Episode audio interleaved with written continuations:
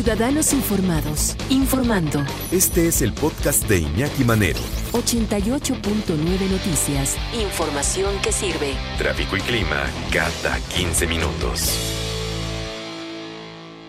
¿Qué es esto de la disfagia? Porque lo habíamos tocado, estábamos platicando la semana pasada o antepasada, entonces prometimos eh, pues buscar un especialista para que nos platicara esta dificultad de tragar, cómo se presenta, en qué edades, puede ser el síntoma de alguna enfermedad grave, cómo tratarla. Vamos a platicar y le agradecemos mucho que nos tome la llamada en 88.9 Noticias con el doctor Miguel Ángel Márquez, cirujano gastrointestinal, especialista en cirugía endoscópica gastrointestinal y cirugía bariátrica. Esto se puede presentar en cualquier momento de la vida, vamos así sin ni siquiera advertirlo. En cualquier momento de la vida, aunque es más común en los adultos y hacia la edad mayor. ¿Cuáles serían las causas de la disfagia? Porque eh, platicábamos, podría ser incluso eh, el síntoma de algo que deberíamos de cuidar y de tratar. Mira, es muy importante que se defina en la disfagia, como bien lo definiste, hay dos lugares muy importantes en los que se tiene que estudiar. A nivel de la garganta, cuando el paciente da el primer bocado, puede sentir ahí esta dificultad para tragar, es una disfagia orofaringia, o puede sentir una disfagia a lo largo del trayecto entre la boca y el estómago, que es el esófago. Entonces, el primer punto a entender es si el paciente siente dificultad a nivel de su garganta o más abajo que puede referirla atrás del pecho. Dependiendo del origen, es lo que uno piensa de enfermedades y es lo que uno tiene que estudiar.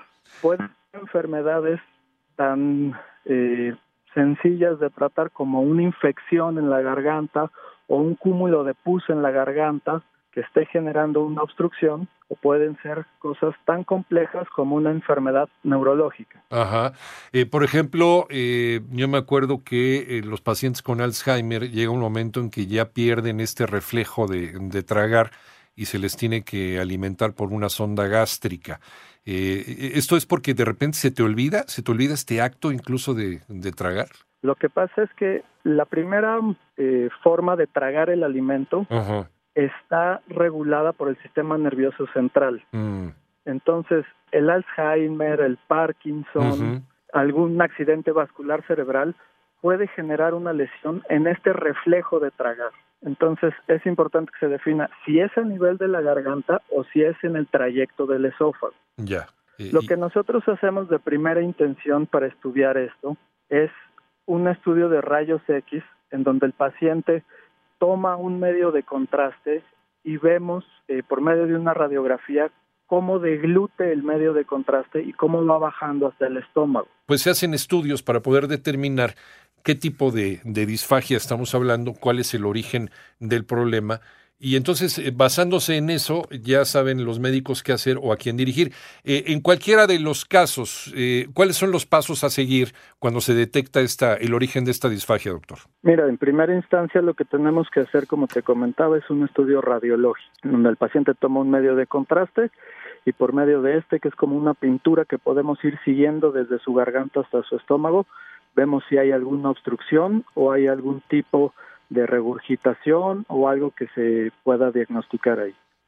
O sea, puedes, sí, adelante, adelante, doctor. Otro de los estudios que nos ayuda mucho en este tipo de enfermedades es la endoscopía. La endoscopía gastrointestinal nos permite meter una cámara y revisar desde su garganta hasta el estómago todo el trayecto del tubo digestivo para ver si hay alguna obstrucción, hay algún tumor, hay alguna inflamación o hay algo que esté generando este tipo de síntomas.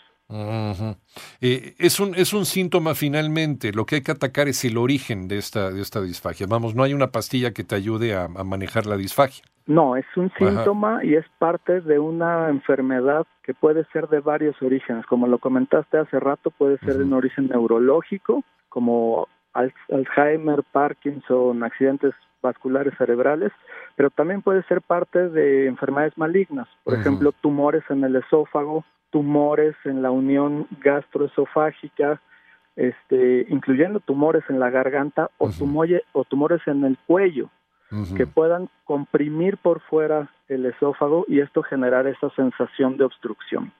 El, el, desorden que tenemos en nuestra vida diaria, doctor, el mal comer, todos estos problemas gastrointestinales que tenemos por comer rápido, comer cosas muy condimentadas, eh, no masticar, no tomarnos nuestro tiempo al comer, por ejemplo, o incluso el vivir en ciudades muy contaminadas, el fumar, esto puede predisponer una enfermedad que nos provoque la disfagia, ¿correcto?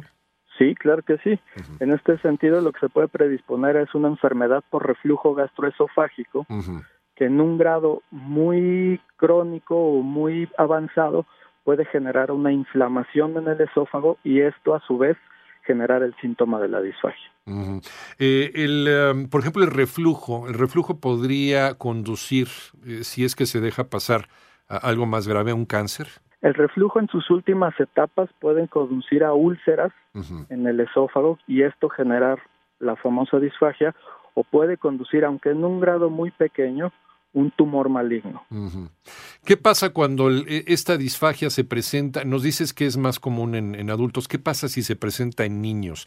¿Qué, sería lo más, eh, eh, lo más común eh, de sospechar? Mira, los niños normalmente lo que tienen es una alteración orofaringia para tragar.